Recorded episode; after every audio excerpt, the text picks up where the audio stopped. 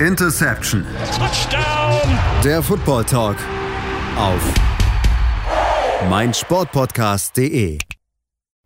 Hallo und herzlich willkommen zu Interception, eurem Football Talk auf meinsportpodcast.de und heute reden wir wieder über ja, die wöchentliche Madness. Man kann es schon wirklich so gut zusammenfassen, denn quasi jede Woche hat immer wieder unglaubliche Wendungen mit dabei. Wir haben wieder Spiele, die ja eigentlich schon verloren schienen, aber trotzdem sie noch gedreht worden sind und da wollen wir natürlich drauf schauen. Mein Name ist Sebastian Müller und das ist mein natürlich wie gewohnt. Ich und also heute wieder meinen Experten an der Seite, den wir schon kennen aus Woche 1. Hallo Frederik. Ja, hallo, schön, dass ihr alle zuhört. Ja, Frederik, äh, ich habe schon gesagt, es war wieder eine Woche, die absolut verrückt ist. Wenn wir uns das angucken, 14 ähm, Spiele in dieser Woche wurden in, äh, mit einer, waren, also quasi war ein einer Score, ne, der Unterschied war acht Punkte maximal, mit dem Beginn des vierten Viertels die meisten Spiele jemals in einer, in einer einzigen Spielwoche in der NFL-Geschichte. Und insgesamt hatten wir das schon in 49 Fällen in diesem Jahr. Das spricht dafür, dass die NFL ja so gefühlt spannend wie nie ist. Und da wollen wir natürlich drauf schon uns mit den Ergebnissen beschäftigen und ja auch den Blick werfen auf die Partien. Und dann lass uns mal vielleicht so ein bisschen mit der Überraschungsmannschaft ähm, schon ein bisschen anfangen. Vielleicht ist nicht ganz die große Überraschung, aber schon noch, schon noch ein Thema, wo man drüber reden sollten. Die Atlanta Falcons äh, holen sich ihren zweiten Sieg schon in diesem Jahr, stehen jetzt 2 zu 2, denn sie gewinnen denkbar knapp gegen die Cleveland Browns 23 zu 20 äh, in der Partie, ja, die sie dann halt auch in der Schlussphase gewonnen haben. Ja, ähm, von Fal also ich würde jetzt nicht sagen, dass die Falcons sich besonders mit, mit Ruhm bekleckert haben. Es war ein Win, aber das lag meiner Meinung nach ein bisschen mehr eher an der Unfähigkeit von Cleveland äh, zu konverten und äh, Jacoby Brissett ähm, ohne Touchdown, dafür mit Interception. Äh, da, ja, die Quarterback-Frage in Cleveland mit äh, Watson drückt immer noch so ein bisschen, ähm, wenn er dann zurückkommt. Ich glaube, ja, da kann man halten, was man von möchte. Aber es, also es war auf jeden Fall ein guter Wins, äh, Win für die, ähm, für die Falcons, den haben sie gebraucht. Ja, definitiv. Ich meine, die Interception, die kam ja, kam ja dann hinten raus. Also es war ja quasi dann die Entscheidung, die Interception, die man dort abgefangen hat. Aber insgesamt trotzdem, also die, die Browns müssen diese Partie eigentlich gewinnen. Ich meine, du führst 20, 20 zu, äh, zu 10 eigentlich. Und äh, ja, aber das ist, zeigt auch noch, dass dann der Quarterback-Position, dass man da doch, obwohl man zwischendurch das Gefühl hatte, sie kriegen es auch irgendwie ohne Quarterback-Kinder, doch schon noch, noch ein Thema ist in Cleveland, womit sie halt auch mal solche knappen Spiele durchaus auch verlieren können. Dann lass uns auf weitere Spiele gucken und uns mit einem weiteren Matchup beschäftigen, was durchaus auch spannend gewesen ist. Ähm, nicht unbedingt hochklassig, aber zumindest spannend, denn die Partie der Tennessee Titans und die Indianapolis Colts war natürlich auch mit Spannung so erwartet worden. Dann geht es ja immerhin auch um die AFC South. Zwei Teams, die ja vor der Saison durchaus auch als äh, eigentlich als die beiden Kandidaten für den Division-Titel galten. Und äh, ja, was soll man sagen? Titans gewinnen mit 24 zu 17 in einer Partie, die ja nicht toll von beiden Seiten gewesen ist, aber man holt sich zumindest den Sieg und ich glaube, das ist gerade für die Titans, die ja wirklich strugglen aktuell ganz, ganz wichtig, dass sie da ja eine positive was Positives mitnehmen. Ja, ich, de ich denke auch, äh, man kann auch sehen, definitiv, dass Henry langsam wieder sein, sein Game, zurück in sein Game findet. Ähm, 22 Carries hat er bekommen. Zwar nur 5,2 averaged, aber trotzdem waren da auch große Runs mit dabei. Ähm, also wieder, das ist ne, für Titans-Fans das, was man sehen möchte eigentlich, dass das Run-Game wieder, was ihnen ja die vorigen Saisons zu so viel Erfolg verholfen haben, wieder läuft. Genau, trotzdem natürlich passingmäßig ist nicht viel, 137 Yards nur, das ist relativ wenig. Auf der anderen Seite die Colts natürlich, ähm, ja, da läuft es einfach aktuell überhaupt nicht rund. Wenn wir uns mal gucken, nur 1,7 Yards im Average beim Lauf, das ist natürlich äh, sehr, sehr bezeichnet und auch Matt Ryan, äh, ja, wirklich auch ein großes Problem, hat schon wieder einen Fumble verloren.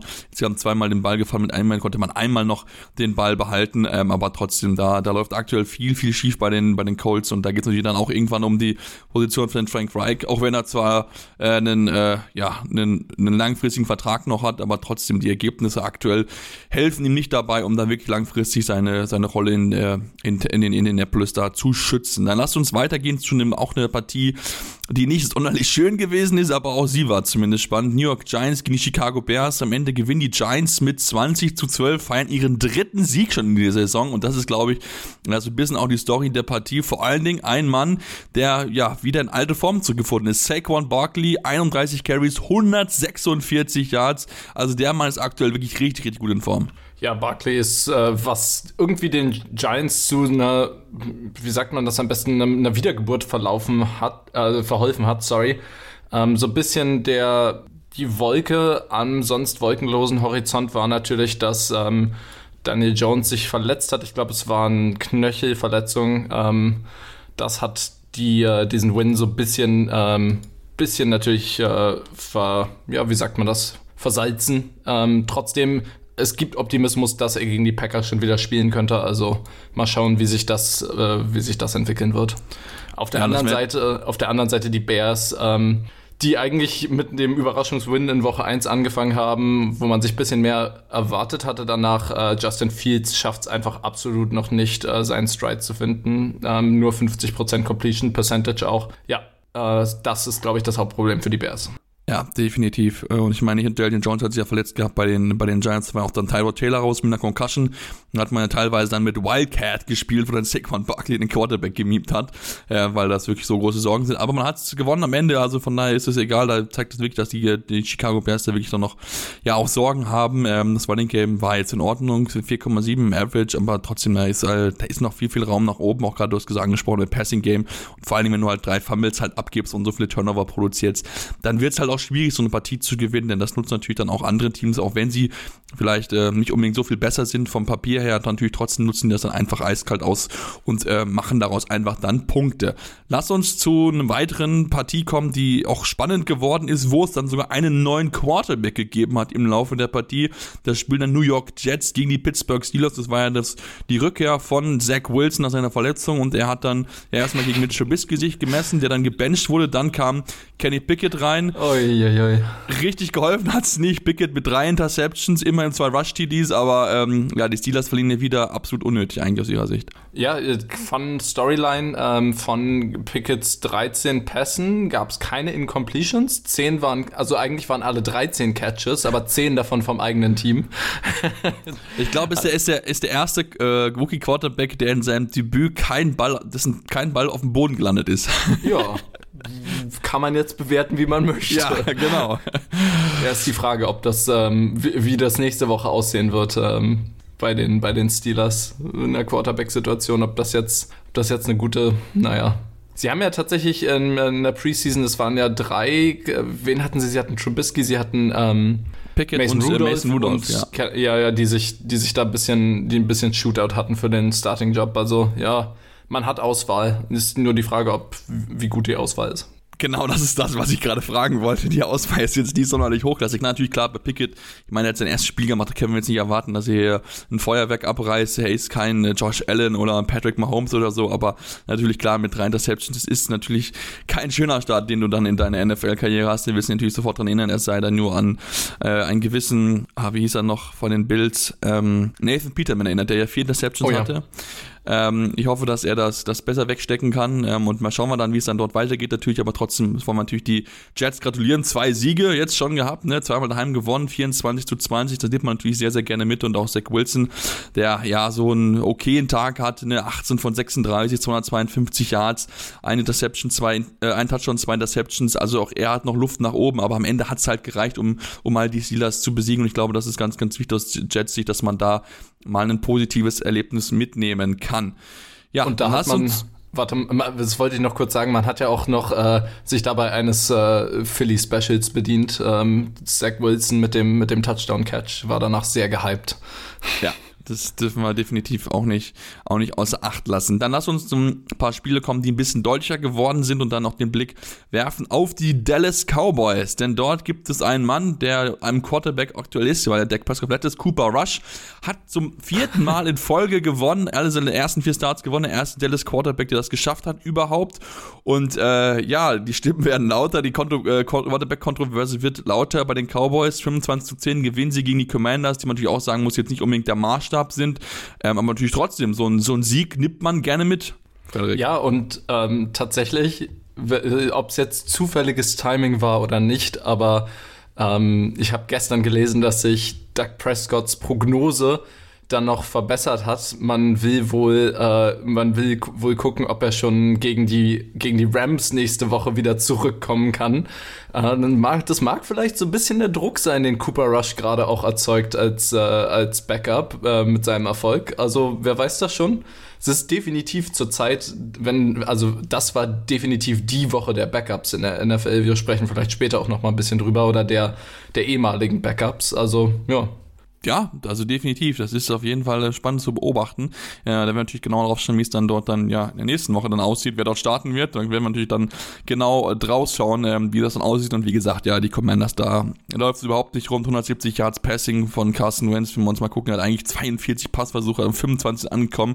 Average von 4 Yards. Das ist wirklich sehr, sehr wenig. Und da äh, ja, hat sich diese, diese Verpflichtung von Carson Wentz bisher noch gar nicht bezahlt gemacht. Also da ist so viel, so viel ähm, im Argen offensiv, da kann man auch einfach defensiv dann auch nicht mehr gegenhalten, wobei natürlich auch die Defensive jetzt nicht so stark spielt, wie sie dann 2020 gewesen ist. Also ja. auch von da noch ein bisschen Luft nach oben. Lass uns dann mal, mal ja? schauen, inwiefern sich das mit Ron Rivera entwickelt. Natürlich, er hat jetzt nicht das Talent, was er bräuchte, um ein vernünftiges Team zusammenzustellen, meiner Meinung nach, aber ähm, bisher ein sehr, sehr schwacher Start.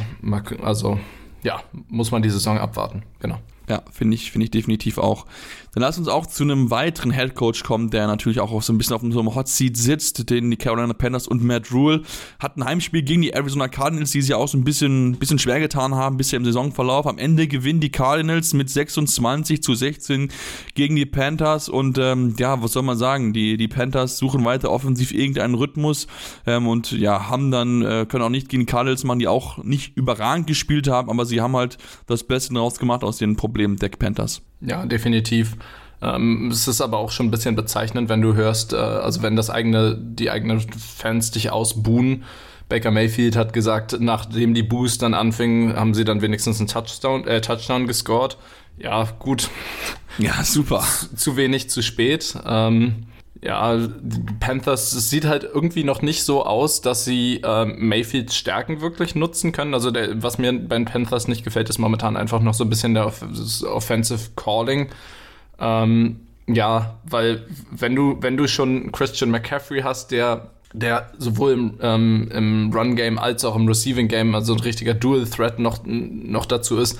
Du hast DJ Moore, ein super Receiver, du hast äh, Robbie Anderson, ähm, das sind gute Namen, dann kannst du, da ist eigentlich mehr rauszuholen, dann musst du besser schemen, einfach meiner Meinung nach bin ich auch bei dir. Da, da, muss definitiv mehr passieren im Scheme. Also da hast du eigentlich die, die Talente da. Da hast, da hast du eigentlich ganz auch dann Baker Mayfield mit einem vernünftigen Scheme unterstützen. Das musst du auch tun, weil er halt nicht dieser Josh Allen, Patrick Mahomes Type of Quarterback ist, der halt die Spiele gewinnt, sondern er braucht halt gute, gute Spiele um sich herum, ein gutes Scheme, womit er arbeiten kann. Und das sehe ich halt nicht bei den, äh, bei den Carolina Panthers. Und da könnte es natürlich dann irgendwann dazu werden, dass sowohl dann Ben McAdoo als auch dann Matt Wool dann irgendwann wohl ihren Hut nehmen müssen. Denn 1 zu 3 steht man aktuell richtig viel ja, Hoffnung auf Besserung gibt's halt auch nicht, weil das wird ja nicht besser, sondern eher ein bisschen schlechter sogar. Also von daher, ähm, ja, aber lass uns vielleicht noch über eine Sache reden, die mich auch ein bisschen bewundert und wo wir auch sprechen müssen, denn wir kennen es ja, wenn man in so ein Spiel reingeht, da malt man so die ersten 10, 15 Spielzüge auf, ne, wie man das machen möchte und so und ähm, ja, die Arizona Cardinals haben bisher im ersten Viertel in allen vier Spielen keinen einzigen Punkt erzielt. Was machen wir denn daraus, Frederik? Die Cardinals, es ist interessant ohnehin, wie die, also auch witzig, dass du das sagst, dass die, weil die Cardinals waren ja ein Team, was letzte Season auch extrem explosiv war und mittlerweile ist das komplett zum Erliegen gekommen und äh, ich habe das Gefühl, ähm, das liegt auch zum großen Teil daran, dass Teams mittlerweile irgendwie auch mitbekommen haben, wie die Cardinals Murray einsetzen und wie ihr Playcalling aussieht, äh, Kingsbury. Ähm, es, es wirkt tatsächlich einfach, also es sieht nicht so viel anders aus, was die Cardinals machen, als was sie letzte Saison machen. Und vielleicht ist genau das das Problem, dass man sie mittler mittlerweile haben, einfach ähm, alle Defensive Coordinator äh, der Liga Möglichkeiten und Mittel gefunden, wie man das Ganze problemlos containen kann. Gerade Murray auch. Ja, so, so wirkt es zumindest. Ich glaube, das kann man zumindest mal festhalten, denn äh, ja, es ist ja noch nicht richtig, richtig erfolgreich bisher, was man dort gespielt hat. Also von daher, ähm, ja, sehr, sehr, ja, sehr, sehr kurios. Mal gucken, ob sie das vielleicht irgendwann mal hinbekommen. Natürlich, da auch geht es natürlich auch um einen gewissen äh, Cliff Kingsbury, der ja durchaus auch schon im Druck steht. Klar, man ist aktuell 2 zu 2, hat beide Auswärtsspiele gewinnen können, aber natürlich trotzdem so ein bisschen in der Ansprüche denkt man schon hinterher, denn so eine Partie gegen die Panthers, das musst du halt gewinnen. Das haben sie auch getan, auch, äh, auch klarer natürlich, aber trotzdem, da waren halt immer wieder Sequenzen mit dabei, wo ich mir denke, okay, gut, da ist eigentlich das Potenzial, was in diesem Team schlummert, besser als das, was dann dort auf dem Feld gezeigt wurde. Dann lassen wir uns jetzt eine kurze Pause machen, dann kommen wir gleich zurück, denn es gibt noch einige Partien, über die wir sprechen müssen. Eine riesengroße Kontroverse natürlich noch in Miami, die wir uns nochmal genau mit anschauen, wollen. Deswegen bleibt dran hier bei Interception, eurem Football Talk auf meinsportpodcast.de. Hey, Malte Asmus von meinsportpodcast.de hier. Ab März geht's weiter mit unseren 100 Fußballlegenden. Staffel 4 bereits. Freut euch auf Zlatan Ibrahimovic, Michel Platini, Cesar Luis Minotti, Paolo Maldini, um nur mal vier zu nennen. Und bis wir mit der vierten Staffel kommen, hört doch einfach noch mal rein in die bisherigen drei Staffeln. Ronaldinho, Sepp Meyer, Gary Lineker, Lothar Matthäus und viele weitere warten da auf euch. 100 Fußballlegenden. Jetzt. Überall, wo es Podcasts gibt. Ja, und jetzt sind wir zurück und wollen sprechen über weitere Partien natürlich, wollen noch den Blick werfen, denn wir haben noch ein bisschen was in unserem Roundup zu erledigen, bevor wir dann auf die Partien zu sprechen kommen, mit denen wir uns ein bisschen ausführlicher äh, äh, drauf schauen wollen, analysieren wollen. Und dann lass uns den Blick werfen in die AFC West. Dort gab es das Duell zwischen den Las Vegas Raiders und den Denver Broncos. Frederik, eine Partie, die am Ende die Raiders gewinnen und 32 zu 23 sich den ersten Sieg in diesem Jahr holen, damit auch natürlich endlich mal ein bisschen Erfolg feiern. Ähm, Trotzdem natürlich, ich glaube, die größte Geschichte ist einfach, dass die Broncos irgendwie überhaupt noch nicht in den offensiven Flow reinkommen. Ja, ähm, man kann gar nichts anderes sagen. Es ist eigentlich tatsächlich genau das. Und zum anderen auch irgendwie das Playcalling. Es wurde ja, das haben sie sich ja jetzt noch zusätzliche Coaches geholt, die ein bisschen äh, mit Game Management helfen sollen, was mir, wenn ich Broncos-Fan wäre, was ich zum Glück nicht bin, jetzt nicht wirklich ähm, Zuver also Zuversicht und äh, würde, würde, würde ich jetzt nicht dadurch gewinnen gerade. Ähm, Wilson hat immer noch die gleichen Probleme wie in Seattle, äh, verlässt clean Pockets, äh, spielt Hero Ball statt Checkdowns zu nehmen häufig und das zusammen mit dem äh, unterdurchschnittlichen Coaching und Playcalling in Denver hat dafür gesorgt, dass die extrem schwächelnden Raiders sich ihren ersten Sieg dieses Jahr sichern konnten. Das hätte ich auch nicht gedacht vor der Saison, aber so sieht's aus. Ja, so sieht's aus. Sie, sie haben es halt geschafft, sich hier diesen, diesen Sieg zu holen. Man darf natürlich nicht vergessen, die Raiders haben das so gut gespielt. Der Rick Carr jetzt zwar nicht überragend gewesen im Passing Game, war aber jetzt auch nicht unbedingt so verlangt. Man auch nicht vergessen, 21 von 34, 188 Yards, nicht, nicht sonderlich gut, aber Devontae Adams 101 Yards. Äh, sehr, sehr starkes Spiel gehabt. Auch Josh Jacobs mit äh, 144 Yards bei 28 Carries. Also gerade über das Laufspiel haben halt die Raiders wirklich die Broncos besiegen können. Die Broncos müssen jetzt wohl schon lange auf Javonte Williams verletzt äh, verzichten, haben sich wohl das Kreuzband gerissen und noch ein, zwei weitere Bänderschäden davongetragen. Also von daher wird er wohl langfristig ausfallen, was natürlich nochmal dem Team auch nochmal so ein bisschen wehtun wird, aber du hast recht, es ist noch nicht so richtig irgendwie im Flow drinne.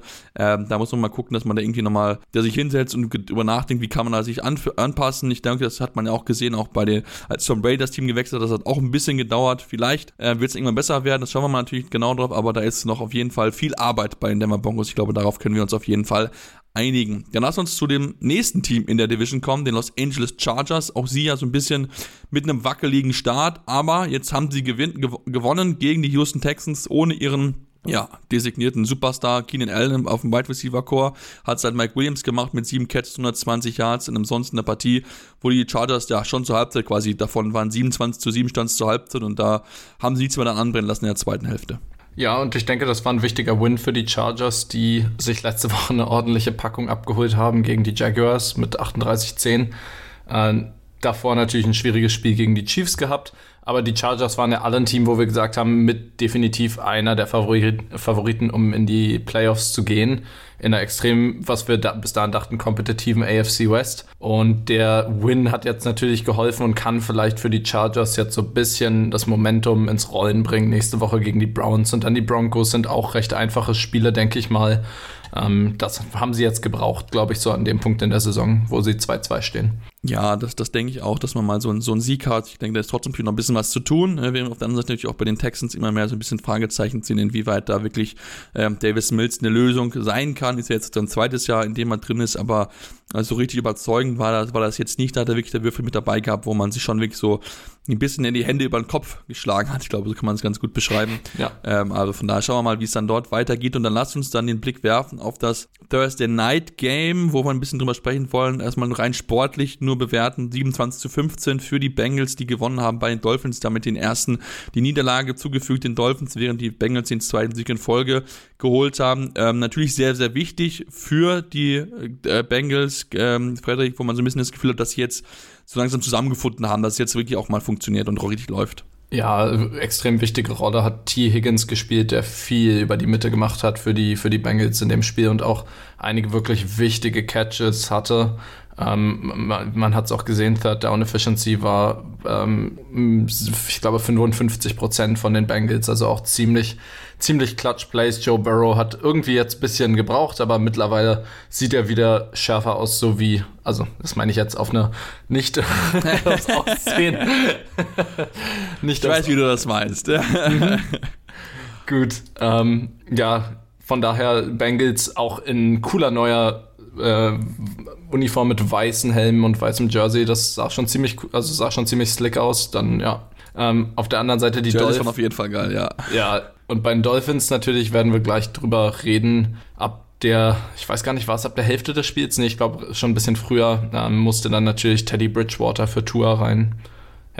Genau, das ist, das war auf jeden Fall die Geschichte der Partie, denn ähm, du hast es, du hast es schon erwähnt gehabt, Tua Tagovailoa musste vom Feld gebracht werden, musste wohl ins Krankenhaus gebracht werden nach einem üblen Hit, ähm, wo er ja seine Finger äh, auch sehr verkrampft ist, wo man wirklich noch auf Concussion untersucht hat, was er auch entsprechend bestätigt hat. Und jetzt, ähm, ja, das hat natürlich für viel Furore gesorgt, denn wir erinnern uns zurück an die Spiel davor, letzte Woche Sonntag, also vorletzten Sonntag, gab es eine ähnliche Situation, wo auch mit der Concussion raus ist, dann ähm, ja entsprechend natürlich untersucht wurde. Man hat es dann wohl nur als Rückenverletzung dargestellt und äh, ja, ist natürlich die Kritik groß an den Dolphins, an den entsprechenden Leuten, die das untersucht haben. Äh, man hat auch schon den ersten unabhängigen Beobachter, der sich da um das Thema Concussions äh, kümmert, entlassen, hatte die NFL Player Association, also die Spielergewerkschaft schon verkündet.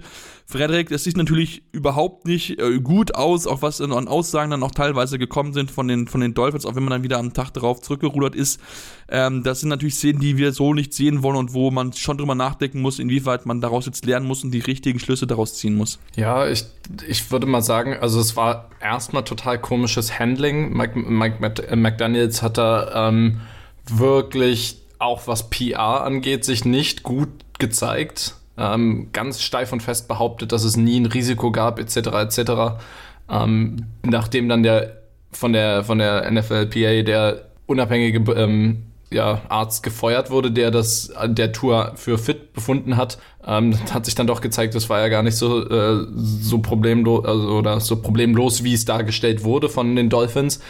Ähm, tatsächlich ist sowas auch extrem gefährlich, wenn das die Woche davor nämlich eine Concussion wäre oder gewesen wäre, dann kann es durchaus sein, ein sogenanntes Second Impact Syndrome, SID, ähm, äh, SIS, sorry, es kann sogar tödlich sein. Das heißt, wenn innerhalb von wenigen Tagen oder Wochen nach einer bereits äh, bestehenden Concussion eine zweite dazukommt, kann das tatsächlich zum Tod führen oder zu schweren neurologischen Problemen. Und man hat es bei Tua ja gesehen, die verkrampften Finger vorm Gesicht sind eigentlich ein sicheres Zeichen meistens für eine Concussion. Das ist nämlich ein neurologisches, äh, dann verhärten sich die Armmuskeln, das ist ein neurologisches Anzeichen eigentlich dafür. Also Jetzt ist mittlerweile bekannt geworden, ähm, nächstes Spiel wird er dann definitiv aussetzen gegen die, äh, wann das, gegen die Jets, ja. Ja, das ist natürlich auch noch ein Spiel, wo man mit Sicherheit auch mit Backup spielen kann, zumal ja. auch Teddy Bridgewater einer der besseren Backup-Quarterbacks in der Liga ist. Ähm, aber ja, da, da muss auf jeden Fall viel, viel, viel richtige Schlüsse gezogen werden. Natürlich auch gerade natürlich die Dolphins, die ja sowieso schon im schlechten Licht da sind, ne, mit diesem ganzen Tampering um Tom Brady und Sean Payton, wo sie ja, wo auch der, wo auch der ähm, Owner gesperrt wurde dafür und auch noch eine andere Person aus der Franchise. Dann natürlich auch noch die Geschichte mit der Klagen von Brian Flores, die natürlich auch sind. Also da ist gerade PR-technisch viel, was man da wirklich äh, handeln muss und äh, wo man auch einfach schlechte Entscheidungen getroffen hat, wie auch in diesem Fall. Ähm, und da, ähm, auch wenn der Mike McDaniel, glaube ich, am Freitag gesagt hat, dass er eigentlich sehr, sehr viel Wert darauf legt, dass die Spieler, dass er auf die Spielergesundheit Wert legt und so weiter, ist natürlich trotzdem etwas zu sagen und etwas zu tun, ist natürlich etwas anderes. Ähm, ich würde mir einfach nur wünschen, ich weiß nicht, wie es dir geht, Frederik, dass man, wenn man das alles untersucht hat, dass dann alles öffentlich einsichtbar macht, sodass dann auch jeder dann nachvollziehen kann, okay, gut, was sind dann am Ende die Schuldigen, weil natürlich natürlich jetzt in so einer Situation ist relativ schnell klargelegt, okay, wer sind die Schuldigen, aber das kann natürlich noch viel, viel tiefer gehen, als das, was wir vielleicht auch nur ahnen können. Ja, es, es ist, ich würde es wichtig finden, halt einfach, dass unabhängig, weil momentan ist das ja noch mehr auch in den Händen der Spieler und der, der Teams selbst, dass ähm, ja. wirklich Concussions unabhängig evaluiert werden und wenn was in die Richtung festgestellt wird, dass dann einfach der Spieler definitiv fürs nächste Spiel nicht gesperrt wird im Sinne von aus medizinischen Gründen und weil die NFL, wir wissen das ja, Head Injuries, CTE und Concussions sind immer so ein Thema, die ganz gerne unter den Teppich gekehrt werden und damit muss ein transparenterer und äh, sicherer Umgang erfolgen und da braucht es vielleicht ein paar neue Regeln.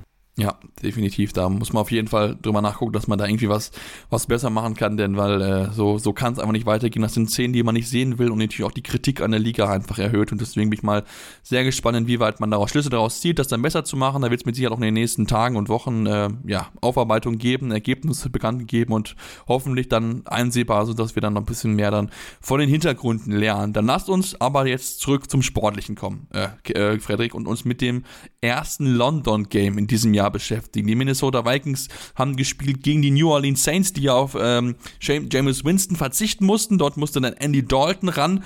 Ähm, ja, und lass uns äh, mit dieser spannenden Partie beschäftigen, denn das war ja ganz schön harter Fight. Ähm, wir müssen aber sagen, die Vikings haben es eigentlich unnötig spannend gemacht, denn eigentlich hätten sie diese Partie schon relativ früh entscheiden müssen. Ja, definitiv. Es, es sah äh, lange Zeit super, super gut aus für die Vikings. Ich glaube, es stand zum einen Zeitpunkt, ja, wo, wo waren wir da? Also sie, nee, ich, ich sehe gerade nochmal, ich verfolge es gerade nochmal durch. Sie lagen gar nicht so weit vorne, aber sie lagen eigentlich die ganze Zeit vorne und haben es dann am Ende so ein bisschen spannender gemacht, wie du schon meintest, als es hätte sein sollen, weil sie nicht konvertet haben. Bevor wir aber so richtig ins Spiel rein uns reinstürzen, würde ich mal sagen, das war meiner Meinung nach mit eins der ersten London Games, was wirklich echt interessant war. Also die, ich weiß nicht, ob du dich noch sonst, also London Games waren für mich immer sehr vergessbare Spiele bisher und äh, Stimmung war gut und es war auch einfach mal ein wirklich spannendes Spiel mit, äh, mit großen Plays auch drin. Also von daher, das schon mal vorweg. Oder sie, ja, das ging das nur mir so? Nee, nee, das ging nicht nur dir so, das war ja bei mir auch so. Also natürlich muss natürlich auch gucken, wenn du auch gucklich anschaust, okay, wer hat überhaupt in den letzten Jahren im London Games gehabt. Das war jetzt nicht unbedingt so, wo ich sagen würde, wow, das sind jetzt also absolut Top-Team, die aufeinandertreffen. Das könnte man hier auch vielleicht durchaus Argumente finden, zu sagen, okay, das ist jetzt kein Top-Spiel, weil die Saints in diesem Jahr jetzt nicht so stark sind, ähm, auf, äh, auf, aufgrund offensiver Probleme. Ähm, aber natürlich trotzdem, das war schon eher schon ein bisschen erwartbar, dass man hier mal Superstars mit dabei, ne, wenn man mal anguckt, Delvin Cook, ne, ne, ne, ne Mark Ingram, ne, äh, oder aber auch natürlich einen ähm, Jarvis Landry ist mit dabei gewesen, Adam Thielen, äh, Justin Jefferson und natürlich auch defensiv genug Spieler, Marshawn Lattimore mit dabei. Also da sind schon viele viele Top-Spiele mit dabei gewesen, was natürlich dann auch ein bisschen attraktiver das Ganze natürlich insgesamt macht. Da bin ich auch schon definitiv bei und ich glaube, also wir hatten selten so eine große Spannung in diesem in dieser Partie mit dabei, wie es jetzt in dem Fall da gewesen ist. Ich meine, diese Entscheidung kurz vor Schluss, wenn wir uns das anschauen, wie dann ja dieses Field Goal von Will Lutz ja ja, wirklich scheitert. Wenn man es nicht gesehen hat, nochmal zur Erklärung, das war, ähm, ich muss mal genau gucken, wie lang ne, das Field Goal gewesen ist. 61 Yards. Ich hab's im Kopf, ja, weil er hat, er hat davor zwei Minuten davor das Game-Tying Field Goal für aus 60 Yards hat er gemacht. Genau. Und dann aus 61 der Double Doink. Erst den Upright links, dann gegen die Crossbar unten und leider, also leider für Saints-Fans raus. Rausgesprungen, genau. Also das war, das war richtig, richtig bitter und ich glaube, das ist, sowas hat man ganz, ganz selten gesehen, dass es das so knapp und so wirklich um Millimeter ja, im Endeffekt ging. Also das war schon wirklich sehr, sehr beeindruckend, aber das hat natürlich enorm viel Spaß gemacht zum Zuschauen einfach. Ich glaube, das ähm, ist mit Sicherheit ein Spiel, wo wir uns schon noch ein bisschen länger mal dran erinnern werden, wenn wir jetzt mal uns über London Games unterhalten, ja. Ja, und bietet vielleicht auch so eine gute Perspektive für die noch kommenden und auch das Munich Game dann.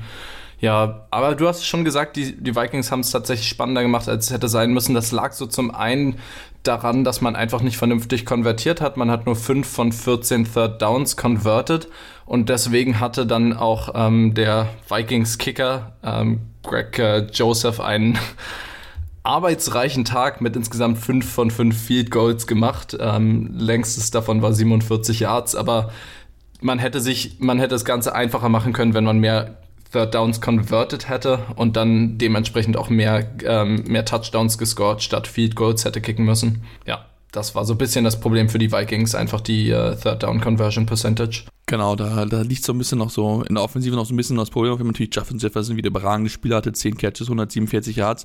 Aber ich finde da defensiv, da gibt's noch, also offensiv gibt's auf jeden Fall noch, noch so ein bisschen, äh, ja, Dinge auf jeden Fall nach oben. Lass uns mal über Andy Dalton sprechen. Ne? Wir, ich habe es schon noch gesehen, ge gesagt gehabt, James Winston verletzt, hat nicht so richtig überzeugt in den äh, Spielen, die er bisher gespielt hat. Wie war denn dein Eindruck von, von Andy Dalton? Ähm, vielleicht jemand, den man jetzt häufiger starten sollte, weil es halt mit James Winston nicht so funktioniert? Mm, jein. Aus dem einfachen Grund, Dalton hat meiner Meinung nach, ist, ist aus Gründen Backup-QB. Und das liegt auch daran, dass er eben nicht so, meiner Meinung nach, nicht so ein extrem er ist nicht so sehr entscheidungsreich. Also er kann kein, nicht gut schnelle Entscheidungen treffen, habe ich den Eindruck gehabt, was dann auch häufig dazu geführt hat, beispielsweise der, der eine Fumble, den er verloren hat, war auch einfach, er war wirklich, er hatte eine Pocket, hat sich nicht, hat keinen schnellen Wurf angebracht und dann war er nicht sich seiner, seiner Umgebung bewusst und dann kam der Sack und daraufhin dann eben der, damit der Strip Sack, also der Fumble. Ähm, er hat ich sag mal, er macht seinen Job vernünftig in dem Rahmen, was man von ihm erwartet, aber er ist, ich glaube, sein, sein Ceiling, also das, was er kann, das ist erreicht. Ich glaube, es wird nicht viel besser. Ich meine, er ist jetzt auch schon definitiv nicht mehr der Jüngste. Ja, von ihm fehlt mir einfach so ein bisschen die Flashiness, schnelle Entscheidungen zu treffen und äh, bisschen zu improvisieren. Auch er ist halt so ein prototypischer Pocket Quarterback, meiner Meinung nach definitiv. Also, wie gesagt, wir wissen, was er ist halt. Das wisst ihr natürlich auch bei James Winston mittlerweile, natürlich klar. Ähm, und da, ja, da wird es irgendwann über früh oder lang, wird es dann wahrscheinlich die Diskussion geben, dass man einfach einen neuen Anfang auf der Position braucht. Denn ähm, bisher sieht es sich aus, als ob James Winston das hinzubekommt und man, vielleicht müssen wir uns darüber unterhalten, ob man vielleicht auch dann, äh, ob dann wirklich der Abgang von Sean Payton dann wirklich eine größere Rolle spielt, als man vielleicht sich erhofft hatte.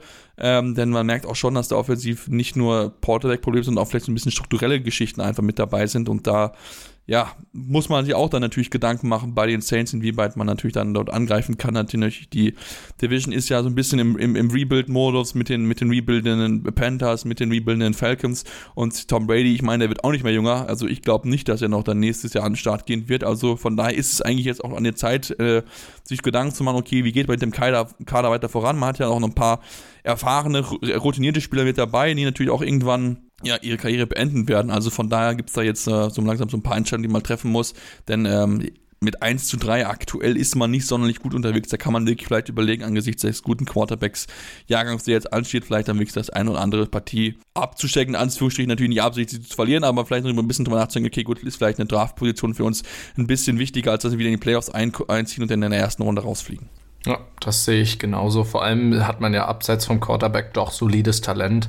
Ähm, auch auf der Defensive äh, Side hat man ja auch gesehen, dieses Spiel, zum Beispiel jetzt ähm, der die Season aus äh, Kansas kam, äh, Honey Badger, Tyron Matthew auch mit einem ähm, extrem guten Spiel, einem äh, Pick im ersten Quarter und auch nur insgesamt drei Catches für 21 Yards ähm, zugelassen. Also das, man, hat, man hat gute Playmaker bei den Saints, gerade in der Defense. Und ja, die, wie du gesagt hast, die Quarterback-Frage ist eher das, was. Und ich glaube, wir haben jetzt einen Jahrgang mit sechs oder sieben Quarterbacks, die durchaus alle in den ersten zwei Runden gehen können. Vielleicht, vielleicht fünf oder sechs. Äh, ja, doch eher. Ja, wir schauen einfach mal, mal wie viele dann überhaupt committen. Ja. Das ist natürlich auch noch immer noch ein Thema, ne? inwieweit ja, die Jungs dann vielleicht auch sagen, okay, wir machen vielleicht nochmal ein Jahr. Ähm, schauen wir einfach dann mal, aber da gibt es auf jeden Fall Talent auf der Position. Ich glaube, darauf können wir uns auf jeden Fall einigen. Schauen wir mal dann, wie viel dann wirklich dann am Ende in den Draft äh, eintreten werden. Machen jetzt eine kurze Pause und kommen dann gleich zurück und sprechen natürlich noch über weitere Partien, denn wir müssen noch über ein unglaubliches Spektakel in Detroit sprechen, natürlich aber auch über ein unglaublich spannendes Spiel bei den Baltimore Ravens. Also von daher bleibt dran hier bei Interception, eurem Football Talk auf meinsportpodcast.de. In rund 40 Folgen habt ihr mich jetzt schon sagen hören, I want to tell you about the Beatles. Ich habe euch die Geschichten zu ihren Alben und ihren Songs erzählt, euch ihre wichtigsten Wegbegleiter und Vertraute vorgestellt und natürlich die Orte, die für die Bandgeschichte eine wichtige Rolle spielten. Habt ihr die drei bisherigen Staffeln schon durchgehört? Nein? Na, worauf wartet ihr dann noch? Rein in den Podcatcher eurer Wahl und einfach mal losgehört. Und folgt gerne auch unserem Instagram-Kanal iwtty-Beatles Podcast. Ja, und dann lasst uns von einem verrückten London Game zu einem noch verrückteren Spiel in Detroit gehen. die Detroit Lions haben die Seattle Seahawks empfangen. Zwei Teams, die jetzt nicht unbedingt für Offensivfeuerwerk bekannt sind, zumal ja auch bei den Detroit Lions einige Spiele ausgefallen sind. Amar St. Brown war raus, DJ Chark war raus, der Andre Swift war raus ja, das hat den beiden Teams nicht davon abgehalten, Punkte aufzulegen. Am Ende haben wir ein 48 zu 45 Siegs für die Seattle Seahawks. Unglaubliche Partie, ein Skorigami, das heißt, dieses Ergebnis gab es bisher in der Geschichte der NFL noch so überhaupt gar nicht. Und wenn wir uns das anschauen, das ist wirklich, das ist einfach nur brutal, was da dort aufgelegt wurde. Das sind die zweitmeisten Punkte, die jemals in der NFL-Geschichte erzielt worden sind. Ähm, ja, also das war wirklich ein, ein komplett, äh, komplett verrücktes Spiel, was wir was wir dort gesehen haben, Frederik. Ja, Pete Carroll ist 10 und 0, wenn es eine Skorigami, also es 10 Siege, wenn Skorigami Scoreline äh, vorhanden ist. ja, tatsächlich auch der Coach mit den meisten Skorigamis. Äh, kleiner Fun Fact dazu. Die Frage ist, ob Nee. das gut oder schlecht ist. Es ist kreativ. Ja, Zumindest kreativ, ja. Also wahrscheinlich sagt er, also heute mal so ein Skorigami, ja, das wäre mal wieder was. Ja, Seahawks-Spiele sind eh so ein bisschen fröhliche kleine Unfälle. Ähm, ja, nein, ähm, es war definitiv ein Feuerwerk von beiden Offensiven. Mittlerweile, ich glaube, die Lions sind diese Saison bisher die highest scoring ähm, Offense ähm, und Seahawks haben sie nur um drei Punkte mit 48 outscored. Also es war verdammt gut, was die Offense gemacht hat. Logischerweise kann selbst eine super Offense nicht so gut spielen, wenn nicht beide Defenses komplett Schlecht sind. schlecht sind, ja. Und da gab es wirklich sehr, sehr wenige Lichtblicke von beiden Seiten. Ich glaube, bei den Lions fast eigentlich gar keine, ähm, weil wenn du dir auch anguckst, dass äh, die Seahawks, die sonst für ihren äh, Big Dick Dixon bekannt sind, äh, einen der besten Panther der Liga, im, in ihrer Franchise-History war das das erste Spiel, wo sie nicht einmal gepuntet haben. Und das hat zwar auch für die Offense gesprochen, aber auch gegen die Detroit Defense. Das war schon, war schon ziemlich böse. Also auch keine Sacks, äh, soweit ich das gesehen habe. Ich habe ähm, Doch eins der gab. Unitscha und Wosu hat einen. Ah, doch, wo so, äh, ja, natürlich, aber das war, das war dann gegen, äh, also Jared, Jared Goff gesackt. Ja. Ja, es gab einen, es gab einen verdammt guten Defensive Moment und der stammt von Tariq Woolen, einem der besten äh, Cornerbacks jetzt, die gedraftet wurden. Also ihr, er und Source Gardner sind, werden momentan ganz hoch gehandelt. Ähm, hat einen starken Pick 6 äh, ge geschafft, hat also eine Crossing Route äh, gut gereadet und hat halt eine 4,26 auf seiner 40-Yard-Dash und hat die Route halt unter, unterlaufen und äh, gepickt und war dann einfach auf und davon. Also Highlights hatten wir in dem Spiel auf jeden Fall genug. Defensiv nicht so viele, aber das war wahrscheinlich der, der größte Moment, wenn man über defensive Highlights sprechen will. Und ich meine, wir müssen das nochmal zusammenfassen, was die Lions dort bisher in ihren Partien abgerufen haben. Wir haben 281 Pa- Punkte in den vier Lions-Partien, die es bisher gegeben hat.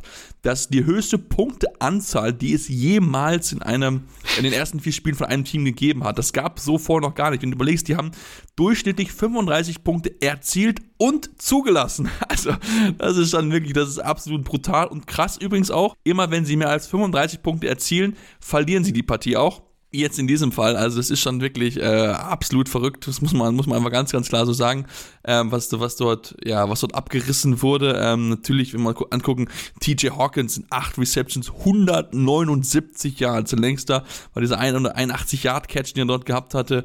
Äh, Jamal Williams wieder eine wichtige Rolle eingenommen, 19 Carries, 108 Yards, ein Average von 5,7, zwei Touchdowns erzielt, ähm, schon zum wiederholten Mal. Ich glaube, von den ersten vier Partien drei hat er mit zwei Touchdowns oder mehr erzielt.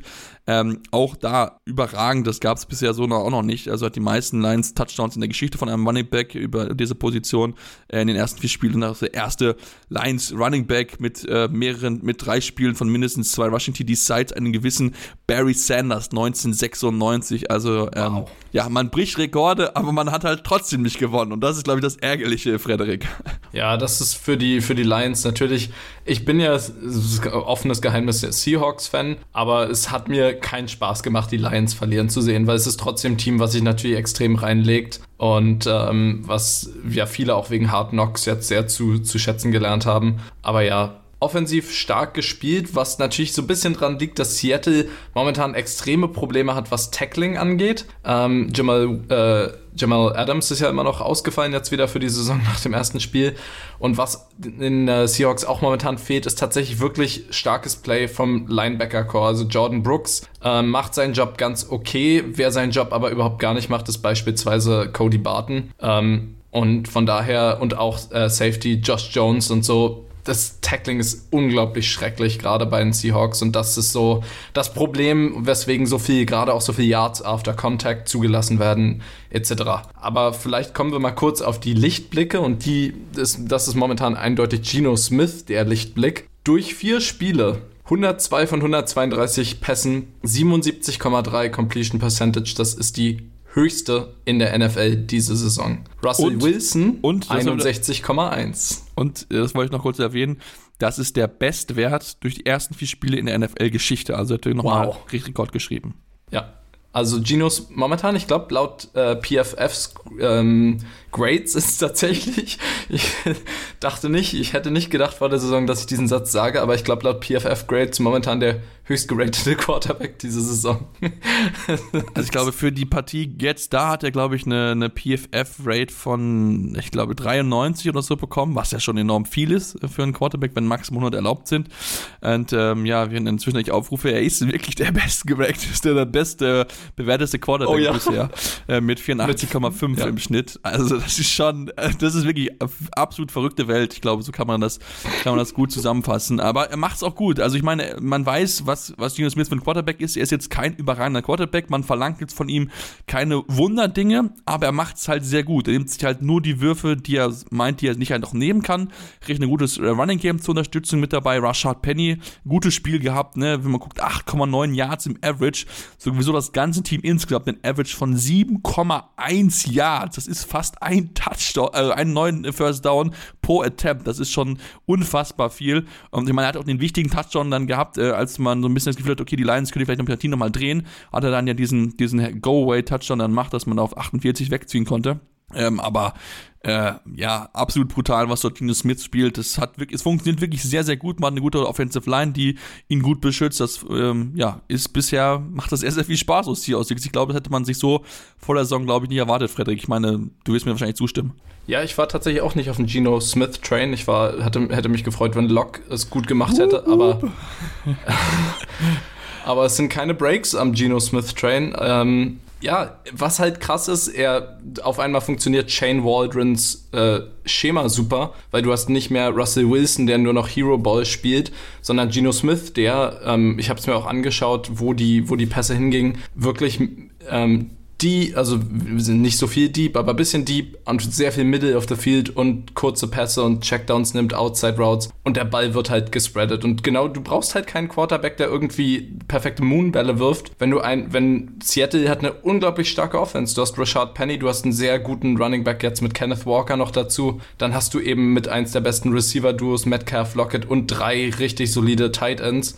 Da musst du kein Hero Ball spielen, da bringst du ein, folgst du einfach deinem Schema vernünftig dann. Ja. Ja definitiv. Ähm, ja, lass uns noch über einen negativen Punkt sprechen, leider aus deutscher Sicht. Ähm, wir haben uns ja alle gefreut, dass oh, ja. Dominik äh, Eberle starten durfte, denn Austin Seiber, der Kicker, war ja verletzt. Der durfte reinkommen und ja, was soll man sagen, er wird jetzt in Detroit richtig zerrissen, hat ähm, von den Field Goal, von den Extra Pointen zwei von vier nur getroffen, ähm, hat einen äh, Field Goal immerhin gemacht gehabt aus 49 Yards, aber hat dann noch einen Kickoff out of bounds geschossen. Ähm, ja, das war, äh, auch er selbst hat gesagt, ja, das war, war keine gute Leistung, also das könnte dann für ihn bedeuten, dass dann seine Zeit wahrscheinlich bei den Lions schon relativ schnell zu Ende sein könnte, was natürlich sehr, sehr schade für ihn ist. Ähm, ja, sehr bitter eigentlich für ihn. Da war der Druck wahrscheinlich dann doch ein bisschen zu, zu groß auf ihn. Das kann gut sein. Und Kicker haben eben leider ja. in der NFL nun mal eine sehr geringe Halbwertszeit. Wenn du, wenn du deine Kicks nicht machst, dann kann es manchmal ein bis maximal zwei Spiele dauern, dass du raus bist. Ja, wir würden natürlich wünschen, wenn er noch eine zweite Chance bekommt. Ähm, schauen wir mal, wie es dann ausgeht. Ich glaube, da waren auch die anderen Kicker, die ja seine Gegner waren, glaube ich, auch irgendwie alle verletzt oder so. Schauen wir mal überhaupt, wie es, es dann noch aussehen wird. Wir würden uns natürlich wünschen, wenn er noch eine, noch eine Chance bekommt, denn ich glaube, er weiß selbst, was er für Fehler gemacht hat und wird dann auch entsprechend daran arbeiten. Dann lasst uns ähm, auf eine andere Partie zu sprechen bekommen, die auch sehr, sehr spannend zu beobachten gewesen ist. Wir hatten die Jacksonville Jaguars auf der einen Seite 3 zu 1 und Doug Peterson, der zu seinem Ex-Team gefahren ist, zu den Philadelphia Eagles, die mit 3 zu 0 dastanden, äh, beziehungsweise Jaguars 2 zu 1 natürlich, nicht äh, 3 zu 1, äh, 2 zu 1.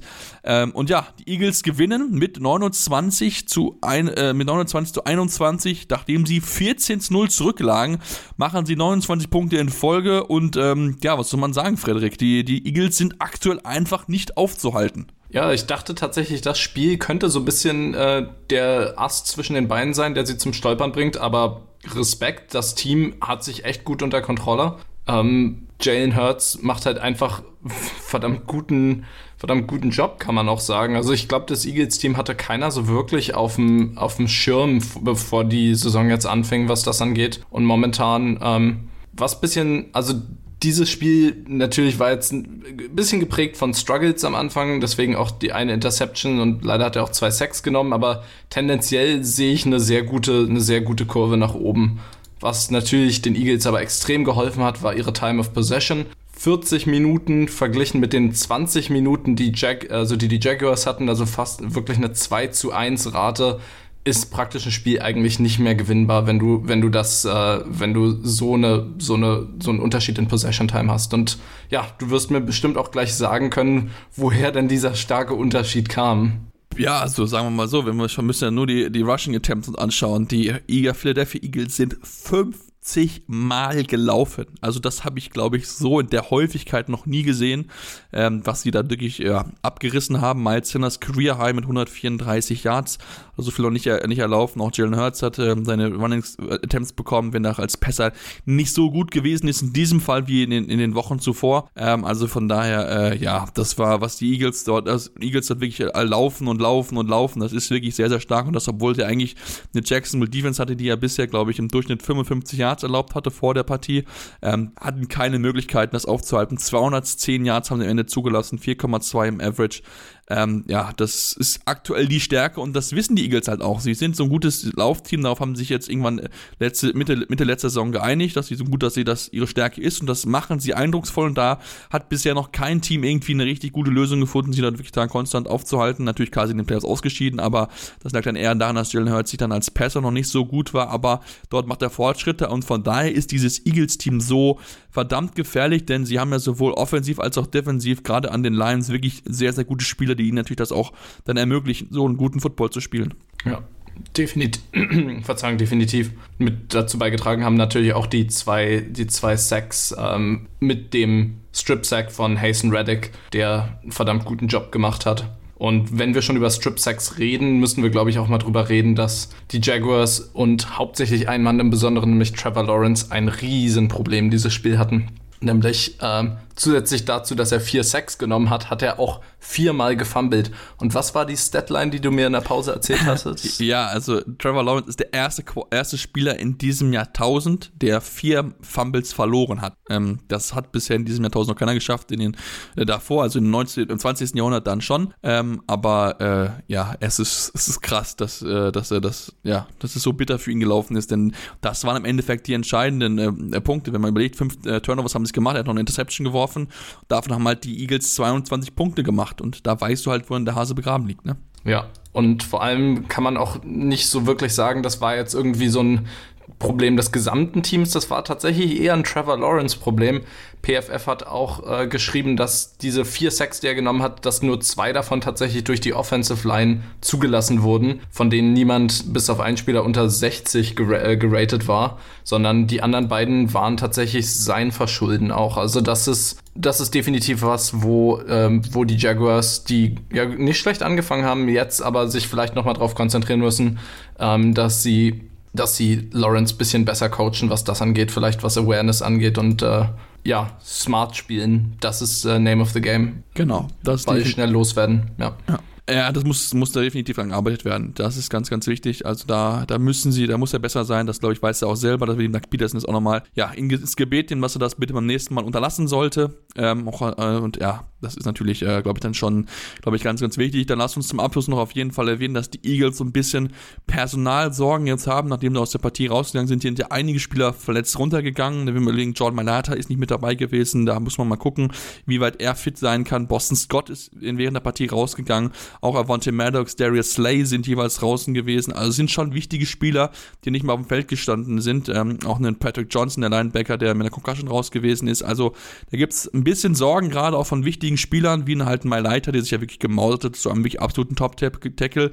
Müssen wir mal abwarten. Slay ist wohl mit einem, hat er so, so ein Bracelet am, am rechten äh, Arm gehabt. Da kann vielleicht ein Bruch ein Thema sein. Würde ihm aber zutrauen, dass er trotzdem einen gebrochenen Arm spielen würde, aber trotzdem wieder erstmal, glaube ich, ein, zwei Wochen, dann möchte man raus sein. Ähm, und dann schauen wir mal, inwieweit dann man diese dann Verletzung dann äh, auskurieren kann, beziehungsweise wie lange die Spiele ausfallen, denn es wäre natürlich auf jeden Fall schon noch ein Rückschlag, wenn man diese Spieler verlieren würde, denn sie nehmen auch schon richtig, richtig wichtige Rollenspieler, beziehungsweise auch Starter, die man dann ersetzen muss. Ja, lass uns eine kurze... Die Sache, ja? die Sache ist, Nick Siriani, wo du es gerade noch gesagt hast, hat tatsächlich, äh, ne, Zitat gesagt, äh, wir glauben, dass jeder, der verletzt, der sich verletzt hat, äh, bei dem Spiel eine Chance hat, dieses Wochenende trotzdem noch zu spielen spielen. Ähm, er cool. Gut, jetzt was noch Coaches nicht sagen, zur Verletzung dass es- sagen, das wage ich immer ein bisschen zu bezweifeln. Ja, okay, da, klar. Aber das ist zumindest erstmal, das, ist, ne, das sind zumindest keine Verletzungen, wo du sagst, es sind vier bis sechs Wochen, sondern eher ein bis drei Wochen dann, wenn so eine Prognose vom Coach kommt. Ja, vermutlich. Vermutlich eher. Also ja schon, aber wir haben es ja auch gesehen bei den Dolphins. Da hat man auch gesagt, er kann nächste Woche wieder spielen und dann ja, haben wir ja gesehen, was die Folgen davon gewesen sind. Oh, so, ja. La- Lass uns aber jetzt eine kurze Pause machen, denn wir haben noch drei Spiele vor uns, wollen dann kurz durchatmen und dann ja, geht's zu den Top-Teams nach Kansas City, nach Green Bay äh, und natürlich aber auch nach Baltimore, denn da müssen wir auch drüber reden, was dort vorgefallen ist. Deswegen bleibt dran. Hier bei der Reception eurem Football Talk auf meinsportpodcast.de. vernimmt sich, was man will. dann wilde Gerüchte entstanden. Fast nichts davon stimmt. Tatort Sport. Wenn Sporthelden zu Tätern oder Opfern werden, ermittelt Malte Asmus auf meinsportpodcast.de. Folge dem True Crime Podcast, denn manchmal ist Sport tatsächlich Mord. Nicht nur für Sportfans. Ja, und jetzt kommen wir zu wirklich spannenden Spielen von den Top-Teams, die sich präsentiert haben. Und da wollen wir natürlich den Anfang machen mit dem frühen Slot, mit der Partie der Baltimore Ravens gegen die Buffalo Bills. Eine Partie, die eigentlich entschieden wirkte. 20 zu 3 stand es für die Baltimore Ravens. Und ähm, ja, am Ende heißt es 23 zu 20 für die Buffalo Bills. Die Ravens geben zum zweiten Mal in Folge daheim eine Führung von mindestens 17 Punkten ab. Damit sind das zweite, Partie, zweite Team seit den äh, 2011er Vikings, die in den ersten vier Partien ja, Spiele mit einem 17, mindestens 17 Punkten Vorsprung verloren haben. Ähm, und das ist natürlich richtig, richtig bitter für, äh, für die Baltimore Ravens, denn äh, man könnte hier noch viel besser in der Division dastehen und ja, sie sogar damit 4 zu 0 anführen. Ja, nachdem man, wie gesagt, schon gegen die Dolphins 21, einen 21 Punkte Lead weggegeben hat, jetzt 17 Punkte gegen die Bills. Und es fing so gut an. Ja, Opening Drive der Bills äh, wird direkt erstmal, wird Josh Allen erstmal gepickt von Marlon Humphrey und dann auch noch 27 Yards returned.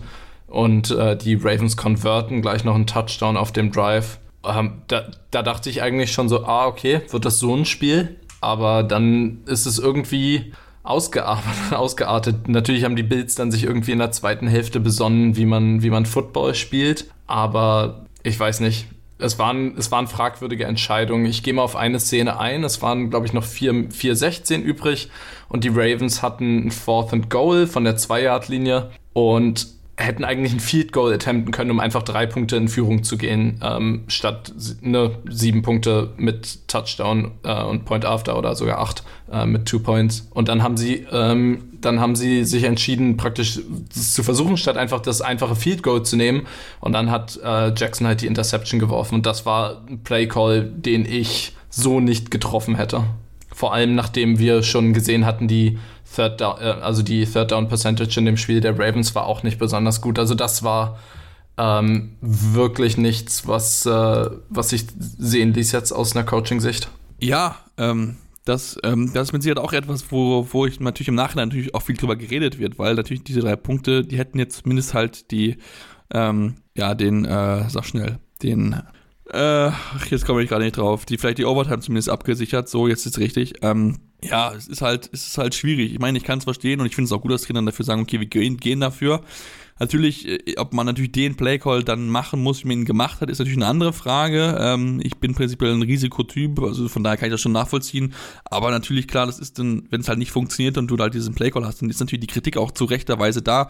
Muss man natürlich auch drüber reden, dass man das einfach hätte dann vielleicht cleverer lösen müssen und sagen, okay, gut, wir nehmen hier halt die, die, die drei Punkte mit, ne, haben wir ein bisschen eine Führung nochmal vorweg, haben ein bisschen ausgebaut dann Bills, zeigt mal, was ihr könnt. Denn eigentlich haben ja auch die, äh, die, die Defense der Ravens hat ja eigentlich gut gehalten, auch wenn sie natürlich in der zweiten Halbzeit ein bisschen on the heels gewesen sind, so ein bisschen nicht ganz mithalten konnten mit, mit den Bills.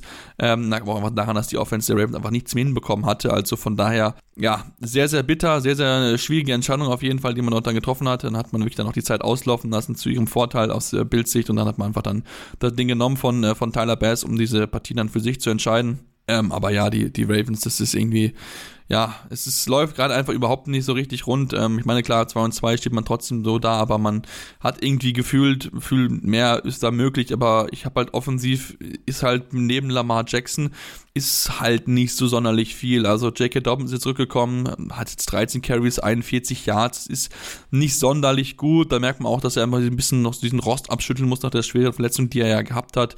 Justice Hill war so schon ein bisschen besser mit 8 von 45, aber halt gerade im Passing Game, da fehlt so viel. Ich meine, Rashad Bateman ist ja im zweiten, in der zweiten Halbzeit rausgegangen, verletzt und danach war halt im Passing Game fast gar nichts mehr da. Und da, ich glaube, ist das große was man nicht angegangen hat. Und jetzt muss man halt dann so ein bisschen die Rechnung dafür bezahlen.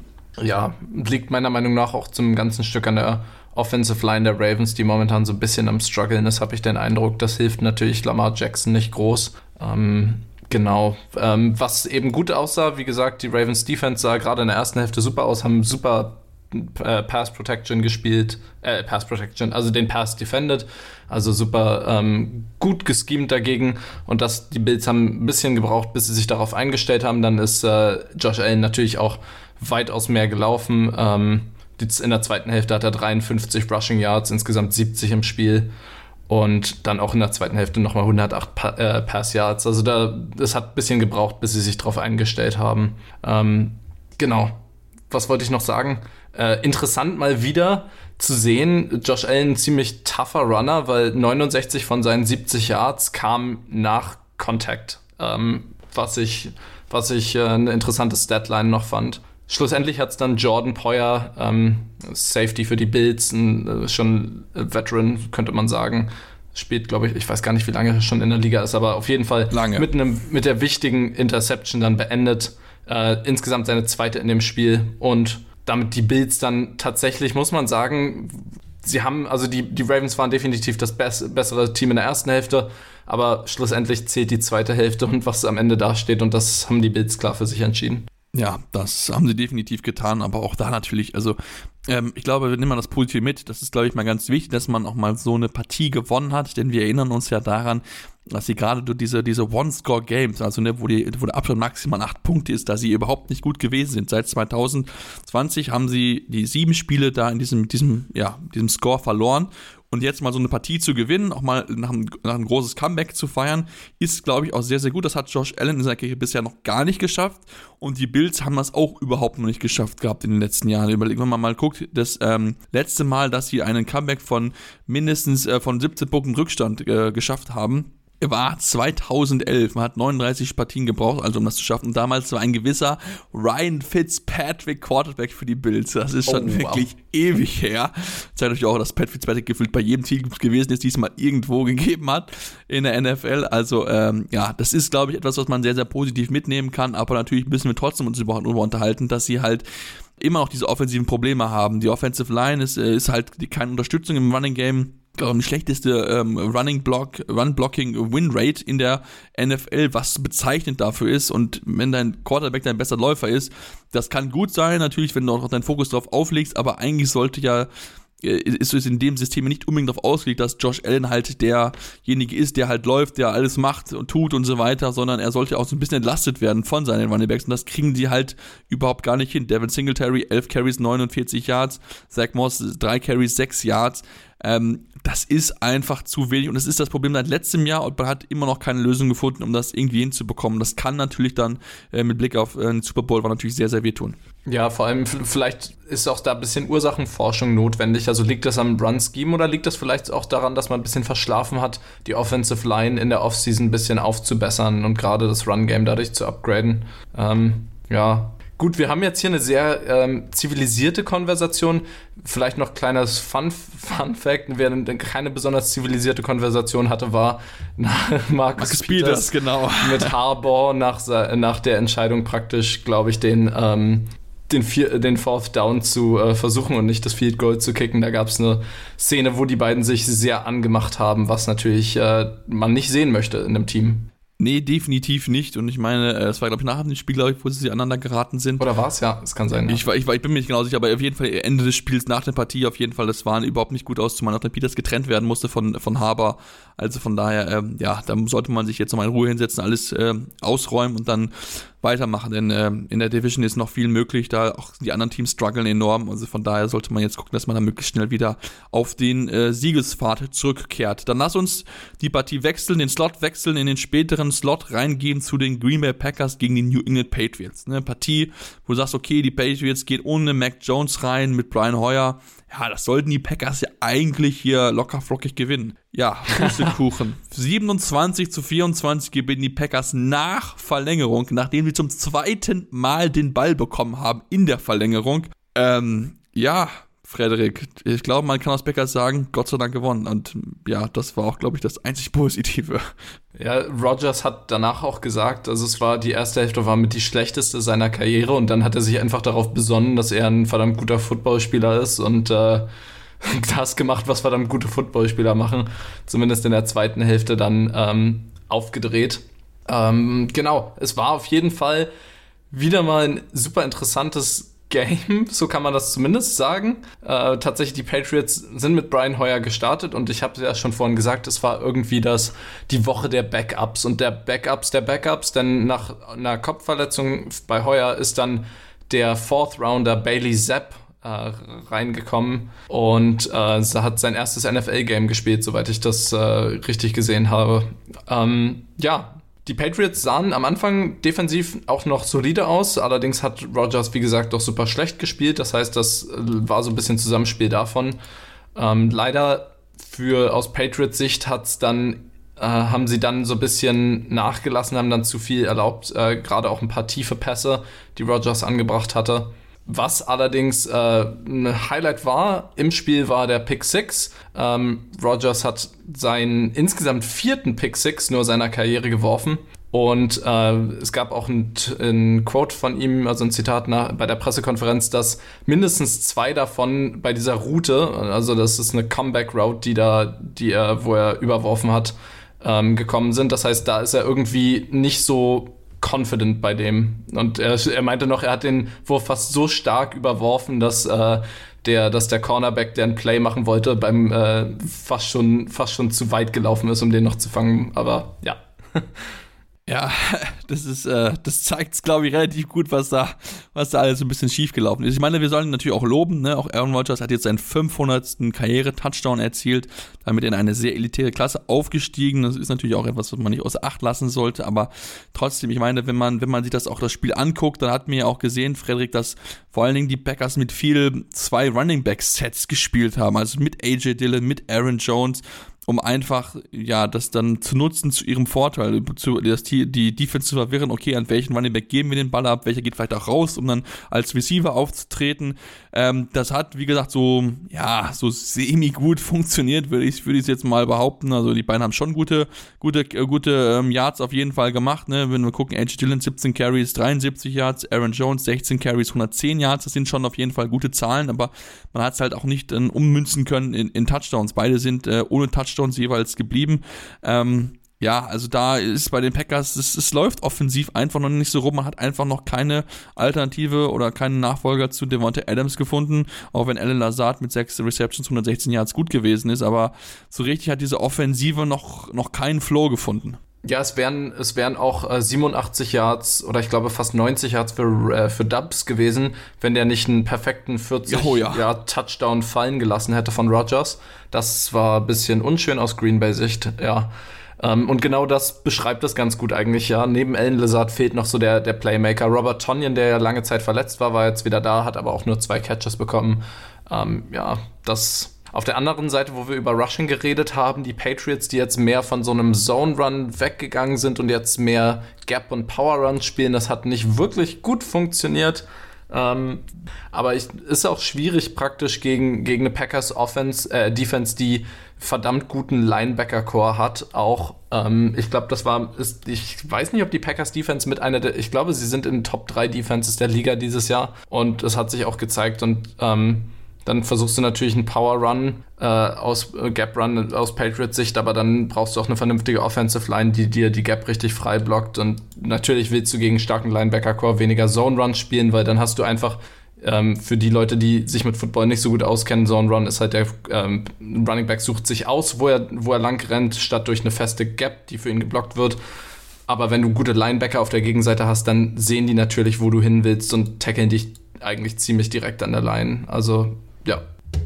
Ja, definitiv. Also, da, da, da bin, ich, bin ich definitiv bei dir. Ähm, ich denke, machen jetzt mal eine kurze Pause, kommen dann gleich zurück. Und dann später natürlich über die Patriots, über natürlich ne, auch über deren jungen Quarterback, der reingekommen ist, Bailey Zappi. Äh, und natürlich dann noch über das Sunday Night Game zwischen den äh, Kansas City Chiefs und den Tampa Buccaneers. Deswegen bleibt dran hier bei Interception, eurem Football Talk auf meinsportpodcast.de.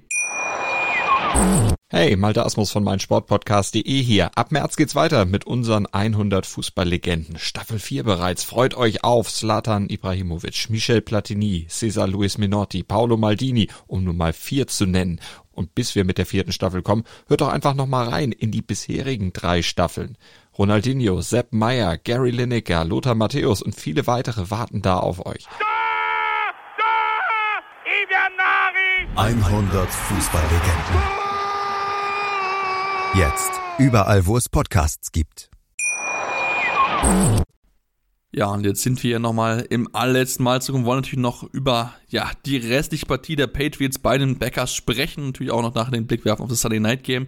Aber lass erstmal so ein bisschen noch zum Ende der Regulation kommen, Richtung Overtime auch da ein bisschen schauend. Ähm, ich habe es ja gesagt, dass es da sehr, sehr äh, ja, wild auch ein bisschen gewesen ist. Und wenn wir uns dann angucken, du hast ja schon erwähnt gehabt, diesen ja, Pass von äh, Dobbs, den er hat fallen lassen. Und dann hast du bei 2-0-2 an der stehst du der 40-Yard-Linie der Patriots mit 4. und 8, den du gehen musst. Und was ich da nicht so ganz nachvollziehen kann, ist, warum die Packers an der Position panten. Klar, das Field Goal ist weit, aber warum machst du nicht was anderes? Ich meine, das geht auch, oder nicht?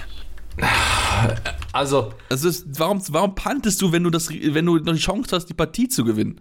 Ich, ich sehe, was du meinst. Also ich, ich kann tatsächlich hier an der Stelle beide Seiten verstehen. Ähm, Crosby ist halt sogar ein vernünftiger Kicker. Also dem könnte man, dem könnte man das sogar zumuten, dass er den macht. Das ist ein 58-Yard-Kick. Ist nicht wenig. Äh, Wetter war, glaube ich, gar nicht schlecht. Es hat die Sonne hat geschienen. Ich weiß nicht, wie stark der Wind war in Green Bay. Ähm, allerdings, was den, was den Packers recht gibt, ist das Special Teams Play. Sie haben dann an der 2 gedownt, den Punt. Das war vernünftig, um dann zumindest noch die Overtime zu erzwingen, weil sie die, Patriots eben schlechte Field-Position hatten. Aber ja, ich kann es verstehen. Gut, ich, wie gesagt, nicht so richtig. Aber gut, ähm, am Ende ist es ja egal, die Packers haben gewonnen, auch wenn sie äh, ja, nicht schön gewonnen haben, aber zumindest haben sie gewonnen. Aber lass uns trotzdem über die Patriots sprechen, ähm, die das ja mit dem dritten Quarterback dann ja teilweise gespielt haben, denn Brian Hoyer musste nach einer Concussion raus. Bailey Zappi hat dann gespielt und hat den ersten Touchdown in diesem Jahr eines Rookie Quarterbacks erzielt. Ähm, den ersten Passing Touchdown geworfen. Äh, Kenny Pickett hatten wir ja schon erwähnt gehabt, hat ja zwei Rushing Touchdowns gemacht, äh, neben seinen drei geworfenen Interceptions. Also, äh, ja, ein bisschen verwunderlich. Wie war dein Eindruck denn von ihm, äh, Frederik? Fandest du, dass er es gut gemacht hat oder, oder ähm, wie, war, wie war dein Eindruck? Also ich glaube, niemand hat es auf dem Bingo-Sheet, dass er der erste Rookie-Quarterback ist, der einen äh, der ein, ähm, Touchdown wirft. Aber ja, es, ich, er sah jetzt nicht super, super verloren aus, was natürlich auch daran liegt, dass ich glaube, das Patriots Offensive-Schema ganz gut, also ähm, ja, ist jetzt nicht auf einen Quarterback extrem zugeschnitten und deren Stärken, das war ja schon immer so, dass die, dass die Patriots immer ganz gut mit den Leuten, die sie hatten, was machen konnten und das hat sich bei Bailey Zapp auch ganz gut gezeigt. Ähm, ja, natürlich ist Mac Jones weitaus präziser, was das angeht, aber ich sag mal so, es war nicht Bailey Zapp, der am Ende das Spiel verloren hat für die Patriots, fand ich. Der hat seinen Job, wie man eben von einem, von einem Third Stringer, ähm, was man eben davon erwarten kann, vernünftig gemacht. Ja, das, das denke ich definitiv. Insgesamt, auch. insgesamt 10 von 15 angebracht für 99 Yards und wie gesagt, diesen erwähnten Touchdown ist okay. Ja, wie gesagt, glaube ich, das Beste draus gemacht, von dem, was, was möglich gewesen ist. Man hat ja gesehen, das war eigentlich mehr der Fokus einfach darauf, dass man Damien Harris und Ramonte Stevenson den Ball in die Hand gibt. Haben es doch relativ gut gemacht eigentlich. Ähm, und ja, man hat hier, wie gesagt, fast die Green Packers hat die mir fast geschlagen. Und das war für mich schon eine große Überraschung, muss ich ganz ehrlich zugeben, dass sie das halt wirklich halt hinbekommen haben. Denn ich hätte ihnen das überhaupt, überhaupt jetzt nicht so zugetraut. Also von daher kann man auch dem Team auf jeden Fall auch Kampfgeist zu, äh, zusprechen. Natürlich bitter ist, dass er noch ein bisschen Verletzungssorgen hat. Jacoby Myers ist ja nicht mit dabei gewesen, Jalen Mills nicht mit dabei, Jono Smith ist dann äh, ja rausgegangen mit einer Verletzung, mit einer Knöchelverletzung, was natürlich auch nochmal ein Nachteil sein könnte. Also da gibt es natürlich auch schon so ein bisschen auch offensive Sorgen, zumal auch dann mit Jono Smith ohne ihn dann nicht mehr so dieses Run Power äh, Running, Running Game machen konnte, der natürlich erst der zweite Titan daneben ist und dann hatte, glaube ich, keinen weiteren mehr, glaube ich. Da war nur noch Hunter Henry übrig. Also von daher, ähm, ja, man hat es irgendwie trotzdem hinbekommen. Und ähm, ich glaube, das ist das, was man mitnehmen kann. Man war nah dran, man hat so einen kleinen moralischen Sieg gefeiert, aber am Ende hat es halt qualitätmäßig gefehlt und wenn du halt auf einem dritten Quarterback bist, dann kannst du halt auch so eine Partie nicht gewinnen. Ja, ich bin mal gespannt, wie es nächste Woche aussehen wird gegen, ob man sich entscheidet gegen die schlechteste Defense der Liga mit den Lions. Ähm, ich, ich weiß gar nicht, wie sieht die Prognose aus? Es war ja, es gab ja hin und her mit Mac Jones und äh, wie also schnell er wieder doch, spielen kann. Ich glaube, ich glaube, er war am Freitag, glaube ich, wieder auf dem Trainingsplatz. Ich weiß nicht, ob er trainiert hat, aber zumindest war er auf dem Trainingsplatz. Aber es sieht so aus, als ob er relativ schnell wieder einsatzfähig ist, aber ich würde es trotzdem halt nicht übertreiben. Aber ganz ehrlich, wenn ich die Lions als nächsten Gegner habe, dann reicht mir da vielleicht sogar auch, so böse es klingt, aber ein Bailey Zapp ähm, kommt dann halt auf die Defense an, wie die Defense spielt gegen die Lions, die ja keine schlechte Offense haben. Ja. Gut, ich, ich sage mal so, ich traue den Patriots nicht zu, 30 Punkte zu erzielen, auch wenn sie die, äh, die Lions sind. Ich glaube, da ist dann der Quarterback relativ egal, aber ja. ähm, 30 Punkte traue ich dem Team definitiv nicht zu, auch wenn die Lions 35 Punkte im Schnitt erlauben. Ja, bin gespannt auf jeden Fall, wen sie da, wen sie da spielen. Meiner Meinung nach wäre es das falsche, das falsche Play, Mac Jones nächste Woche schon äh, wieder, wieder einzusetzen. Lieber, lieber nachhaltig ähm, warten und vielleicht erst gegen die Browns dann die Woche danach. Ja, definitiv. Gut, dann will ich sagen, lasst uns wechseln zum Sunday Night Game, der Partie zwischen den Tampa Bay Buccaneers und den Kansas City Chiefs. Eine Partie, wie wir natürlich drauf gewartet haben. Patrick Mahomes gegen Tom Brady, beide fit, beide hundertprozentig bereit, um diese Partie anzugehen. Und ja, was soll man sagen? Am Ende gewinnen die Kansas City Chiefs 41 zu 31 in einer Partie, die sich eigentlich knapper anhört, als sie gewesen ist. Und eigentlich haben die Chiefs ja dominiert, wie sie wollten, Frederik. Ja, das, das war mal wieder die Patrick Mahomes, äh, Patrick Mahomes ähm, und Kelsey Show. Ich ich weiß nicht, wenn ich, wenn ich Patri also wenn ich, Patriots wollte ich gerade sagen, wenn ich die Bucks bin, äh, dann überlege ich mir doch, klar, ich meine, die Chiefs haben viele, viele Stars auf der Offense, aber dann muss sich doch irgendwie Kelsey zumindest vernünftig covern.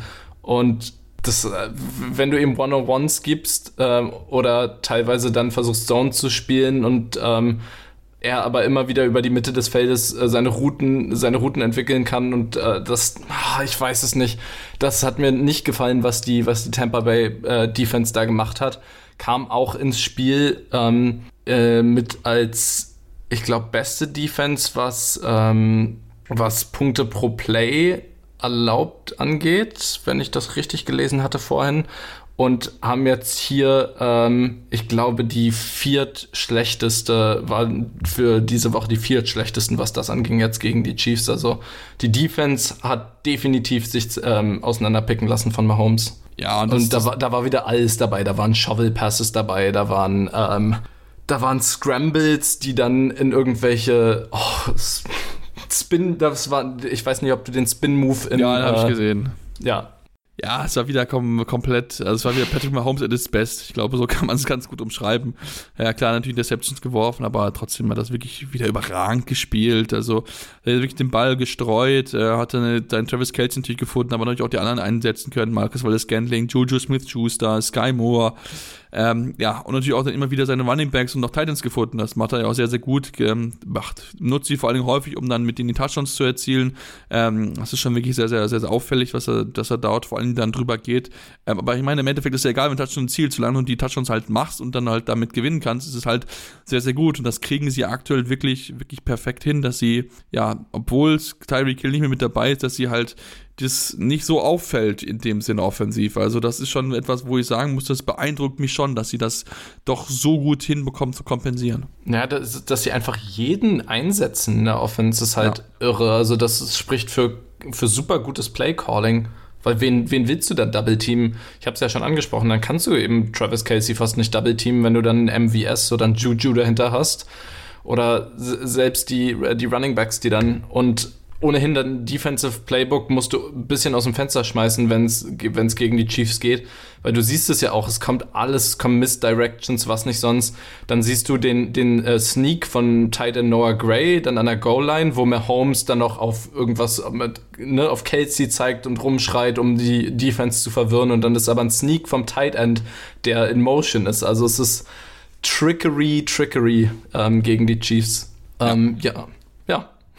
ja, das ist es halt. Das ist, aber genau das ist es halt auch, was, warum halt äh, Patrick Mahomes der beste Quarterback in der Liga ist und warum halt Andy Reid ein absolutes Mastermind ist. Sie bekommen es halt immer wieder hin, Lösungen für Probleme zu finden. Und das haben sie in diesem Jahr wirklich wieder sehr gut hinbekommen. Sie führen wieder eine Division an, was wo wir auch Zweifel hatten, ne? wie kriegen sie das überhaupt hin, aber man kann halt sagen, es funktioniert halt einwandfrei. Die haben halt so ein Scheme, sie entwickeln solche Plays, wo halt die Stärken der jeweiligen Spieler halt gut drinne funktionieren und dann läuft es halt einfach auch. Und das sieht man ja in diesem Spiel wieder sehr, sehr eindrucksvoll. Genau. Ja. Aber lass uns den Blick werfen auf Tom Brady. Ne? Er hat ja wieder zurückgehabt, seine Anspielstation, Mike Evans, Chris Godwin und auch Russell Gage wieder mit dabei, haben auch sofort abgeliefert. Mike Evans, Chris Godwin, die besten zwei Receiver, also die meisten Yards jeweils gefangen. Mike Evans hat sogar mit zwei Touchdowns dafür gesorgt in der Partie, wo Tom Brady mal wieder viele Pass Attempts hatte, 52 Stück, überhaupt nur sechs Running Attempts. Damit ist es, äh, gab es bei den letzten sechs Spielen oder es gab nur sechs Spiele mit, äh, wo ein Team sechs oder weniger Rushing Attempts hatte. Kurioserweise war Tom Brady in drei dieser Partien dann mit dabei, zweimal mit den Buccaneers, einmal mit den Patriots. Ähm, ja, es hat, hat viel gemacht, viel getan, aber dieser richtige Flow und dieser richtige Rhythmus, der fehlt der Offense einfach noch. Ja, das hat man auch hier gesehen. Äh, Großteil daran lag ein bisschen auch an der Offensive Line. Ähm, vorhin habe ich auch gelesen, die äh, Left Tackle, Left Guard haben insgesamt elf Losses zugelassen, ähm, während die äh, rechte Seite nur drei zugelassen hat. Und natürlich, wie wir wissen, für einen rechtshändigen Quarterback ist die linke Seite der Offensive Line ähm, natürlich am wichtigsten, weil das die seine Blindside ist eben. Ähm, was cool war, die Chiefs Defense hatte einmal ein richtig schönes äh, Play. Ich weiß nicht, was es war der Corner. Ich komme gerade nicht mehr drauf. Ähm, sie haben auf jeden Fall einmal einen richtig guten Blitz disguised. Äh, äh, Legarius Sneed war es genau. Äh, es sah so aus, als ob der einfach ein Man-Coverage lined up ist. Und es ist ja selten, dass Brady mal irgendwie, irgendwie einen Blitz nicht, äh, nicht erkennt vorher. Und ähm, dann haben, hat wirklich der Corner, der dann auch äh, den Strip-Sack hatte dafür, ähm, super Play gemacht. Und das war so ein bisschen bezeichnend. Die Offense von Tampa natürlich noch nicht synchronisiert miteinander. Äh, Brady musste den Ball ziemlich schnell häufig auch loswerden, eben wie gesagt durch die linke Seite. Das hat dann auch geklappt mit zwei irren Highlight-Catches, auch von Mike Evans, der sich mal wieder herausragend äh, gezeigt hat. Ähm, ziemlich contested Catches und er hat sie trotzdem super, super äh, festgehalten. Ja definitiv, definitiv. Also haben sie, hat, hat, da hat es sehr gut funktioniert. Ähm, was, was die da gespielt haben. Ich finde sowieso auch die Chiefs Defense, auch wenn sie jetzt 31 Punkte zugespielt, äh, kassiert haben, haben sie es eigentlich trotzdem irgendwie relativ gut hinbekommen, gerade auch am Anfang, wo sie halt den, äh, den, den Buccaneers schon früh so den Zahn gezogen haben, sodass die dann halt schnell hinterherkommen mussten und dass sie richtig Gas geben mussten, um da überhaupt nochmal wieder ins Spiel reinzubekommen. Ähm, aber äh, ja, also die, die Chiefs, die machen es einfach gut und das muss man, muss man einfach ganz, ganz hoch anrechnen, während halt die Buccaneers halt noch ein bisschen auf der Suche sind. Jetzt haben wir zwei Heimspiele bisher verloren, ihre beiden, ähm, was natürlich auch nicht so unbedingt dafür spricht und ähm, da muss jetzt natürlich die Zeit genutzt werden, jetzt auch mit den fitten Spielern wieder, mit einem fitten Chris Godwin, Chrisen, mit einem Mike Evans, der wieder mit dabei ist aus seiner Sperre, mit einem fitten Russell Gage, um einfach dann Rhythmus zu entwickeln, neue Plays zu entwickeln, um dann einfach auch für Überraschungen zu sorgen, damit man halt auch dann wieder eine Rolle spielt. Denn äh, wie gesagt, in der NFC ist viel möglich, aber dafür muss man dann halt auch entsprechend in guter Form sein. Klar, das brauchen wir jetzt noch nicht, aber Richtung November, Dezember sollte man so langsam mal die Höchstform erreicht haben. Ich äh, stelle dir noch mal eine Frage zum Spiel mal aus Interesse. Denkst du, es wäre zumindest, ähm, wenn auch nicht ein komplett anderes, also dass das Tampa gewonnen hätte, aber zumindest wäre es ein knapperes Spiel gewesen, wenn dieser Kick, also erstes erstes äh, Play war ja der Kickoff wurde returned für 23 Yards und dann gefummelt und dann hatte Kansas direkt den Ball. Ähm, denkst du, es wäre anders ausgegangen, wenn zumindest äh, das nicht direkt passiert wäre und äh, deswegen direkt 7-0 waren nach 40 Sekunden? Berechtigte Frage. ähm, äh, keine Ahnung. Das ist jetzt so, so, so ein, ja, hätte, könnte ja. Ding. Na klar. Ich glaube jetzt nicht unbedingt. Ich glaube, also, sie hat schon eine Rolle gespielt, klar, aber ich denke trotzdem, dass die Chiefs das gewonnen hätten. Ja, Dafür waren einfach die Probleme in der Offensive zu, zu Beginn bei den Buccaneers zu eklatant. Ja, das sehe ich ähnlich. Genau. Am Ende gab es dann noch diesen, mit zehn Punkten hinten noch diesen Versuch, äh, ich weiß nicht mal warum, also was war der Versuch, da mit sieben Sekunden noch irgendeinen Trickplay zu machen? Ich, ich meine, da kann man eigentlich auch. Aber muss kreativ nicht. sein. Und dann den Onside recovern und dann Hail Mary. Das, aber dann selbst, selbst dann darfst du ja ein Play, dieses Hin- und Her-Gepasse kannst du ja auch nicht, das waren ja nur noch sieben Sekunden auf der Uhr. Also dann lieber da gleich den Hail Mary, also Hail Mary versuchen und dann versuchen, wenn du den Touchdown gescored hast, gleich nochmal Onside. Also ich weiß nicht. Komischer Call am Ende, aber ich glaube, sie hatten auch schon aufgegeben. Ja, da fand ich aber wilder, dass was bei den Giants gegen die Bears abgegangen ist. Das war eine wilde Sequenz oh, ja. raus. Da, äh, das wäre ja wirklich komplett wild, wie von einer Seite auf die andere Seite und dann gebounced und oh, das war äh, das Schlimmste, was ich gesehen habe. Das war ja komplett wild einfach. Also da lief ja gar nichts so, wie es hätte laufen sollen. Das war wow.